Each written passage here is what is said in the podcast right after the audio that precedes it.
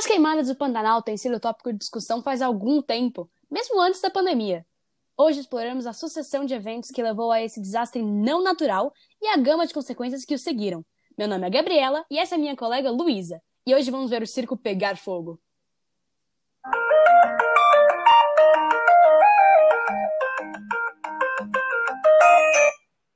Isso mesmo, Gabi. Hoje vamos falar do Pantanal, a maior planície alagável do mundo, que se localiza tanto nos estados brasileiros do Mato Grosso e Mato Grosso do Sul, como nos países vizinhos Bolívia e Paraguai. Biomas como o Pantanal passam por duas estações principais durante o ano, a estação de seca e a de chuvas. Durante a estação chuvosa, as fontes de água são abastecidas por uma chuva quase contínua e o clima é quente e úmido. Durante a seca, quase não chove. Fauna, flora e habitantes locais devem sobreviver com a água que conseguirem encontrar remanescente da estação chuvosa. Durante a seca também ocorrem fogos de origem natural, os fogos de renovação, por causa do calor intenso e a falta de umidade. Esses fogos garantem que apenas as plantas mais aptas sobrevivam, e as cinzas das que não sobrevivem acabam fertilizando o solo. Então, esse fogo intenso de que todos ficam falando não é um fenômeno incomum. O que é incomum é a sua intensidade, especialmente esse ano. Os focos de queimadas de 2018 para 2019 aumentaram em quase 10 vezes, um aumento impressionante claramente não natural. O fogo começou a se intensificar já em 2019 por causa da fraca estação chuvosa daquele ano. Choveu pouco e as fontes de água não foram abastecidas o suficiente, então já estava normalmente seco. Os locais tiveram que cavar poços artesianos para garantir a sobrevivência do gado e até o exército se mobilizou para abastecer a região. Depois de duas péssimas estações chuvosas, transição de 2018 para 2019 e transição de 2019 para 2020, o fogo eclodiu que nem um barril de pólvora, bascou uma faísca.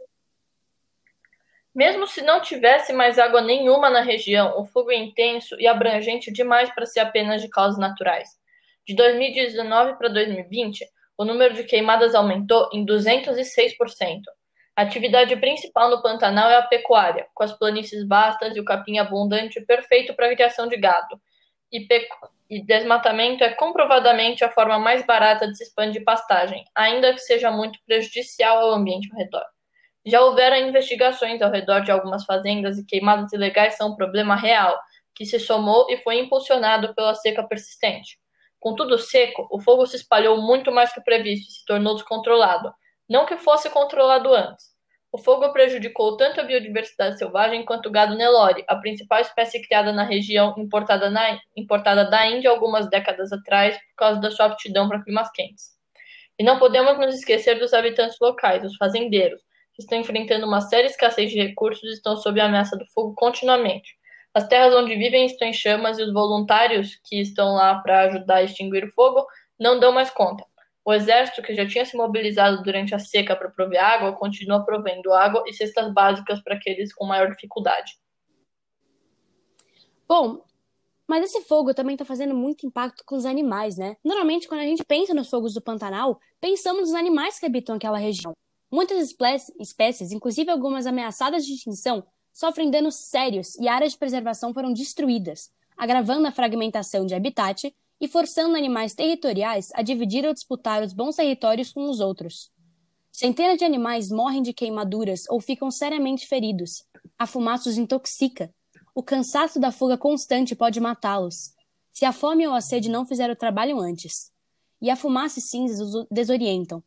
A longo prazo, um desequilíbrio na cadeia alimentar e níveis tróficos locais pode muito bem destruir o ecossistema pantaneiro. E as cinzas que em algum momento irão parar nos rios já que o solo não pode absorvê-las todas, intoxica a água, destruindo o ecossistema aquático tanto quanto terrestre. E ainda tem os, o momento que os dois habitats se entrelaçam, os animais pescadores e a necessidade de todo animal terrestre de ingerir água limpa e potável para manter o, organismo em funcionamento. Não tem só a perda de animais, plantas também são destruídas, muitas mais que os animais, nos deixando sem moradia, alimento ou sombra. Como é uma região de calor intenso, sombra também é vital nesse ambiente. Os habitantes locais, inclusive, evitam sair de casa entre o meio-dia e cinco da tarde, se possível. Os danos são catastróficos. Também temos as consequências invisíveis, as microscópicas. Todo aquele carbono e gases estufa são liberados na fumaça dos incêndios e mandados para a atmosfera, alimentando o aquecimento global. Em dado momento, talvez pare de aquecer e nós simplesmente comecemos a derreter. Sabe aquela parada da Amazônia ser o pulmão do mundo? Todo mundo sabe que não é exatamente verdade, mas grandes ecossistemas verdes reduzem o albedo, então absorvem luz e diminuem a carga de luz e calor que o super mega efeito estufa prende para transformar o mundo em um forno, e ainda consegue reciclar parte desses gases. Não é uma quantidade significativa, mas ainda é uma função que não devia ser menosprezada, ainda mais em uma região onde tanta vaca peida ao mesmo tempo. e a gente não pode esquecer da Amazônia, né? Ela também está queimando com madeireiros e garimpeiros ilegais derrubando e tacando fogo nas árvores e fazendeiros de soja expandindo a plantação. Sim, mas esse podcast é sobre o Pantanal. A Amazônia ficaria para o próximo episódio. Verdade, verdade. Para deixar você, ouvinte, ainda mais deprimido com a história toda, recentemente o Parque Estadual Encontro das Águas, conhecido por abrigar e proteger a maior concentração de onças pintadas, Pantera onça, que é uma espécie que está quase entrando em extinção e ela é só do Brasil, queimou e perdeu 80% de sua área para o fogo. Araras azuis, um dos pássaros mais famosos do nosso país e que até teve um filme em sua homenagem, O Rio, também tiveram sua já pequena população muito reduzida, igual a incontáveis espécies na região. Não exatamente incontáveis. O Pantanal é lar de aproximadamente 650 espécies de aves, 260 de peixes, 100 de mamíferos e 50 de répteis, sem incluir os anfíbios na conta, todas diretamente afetadas pelo fogo. Essa situação é triste, mas que bom que você tá com os seus números prontos, né? Obrigada. E as consequências E as consequências do fogo não abrangem só aquela região específica. A poluição e fumaça são carregadas nas massas de ar e se espalham por outras regiões. Sabe aqueles dias cheios de neve que tivemos aqui em São Paulo? Então. Difícil esquecer. Aqueles dias pareciam que era noite e ficou com cheiro de queimado por muito tempo. Então, né? Isso foi fumaça trazida do Pantanal.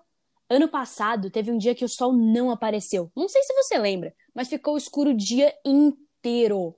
Aquilo foi fumaça da Amazônia, que viajou o país inteiro até chegar aqui. Só para você ver o quão longe o vento pode carregar essas coisas. Pena que não pode carregar publicidade para episódio. Isso fica ao cargo dos ouvintes. Por hoje a gente já termina, então a gente se despede. Tchau, Gabi. Foi super legal trabalhar nesse episódio com você. Foi ótimo mesmo. Até a próxima, Luli!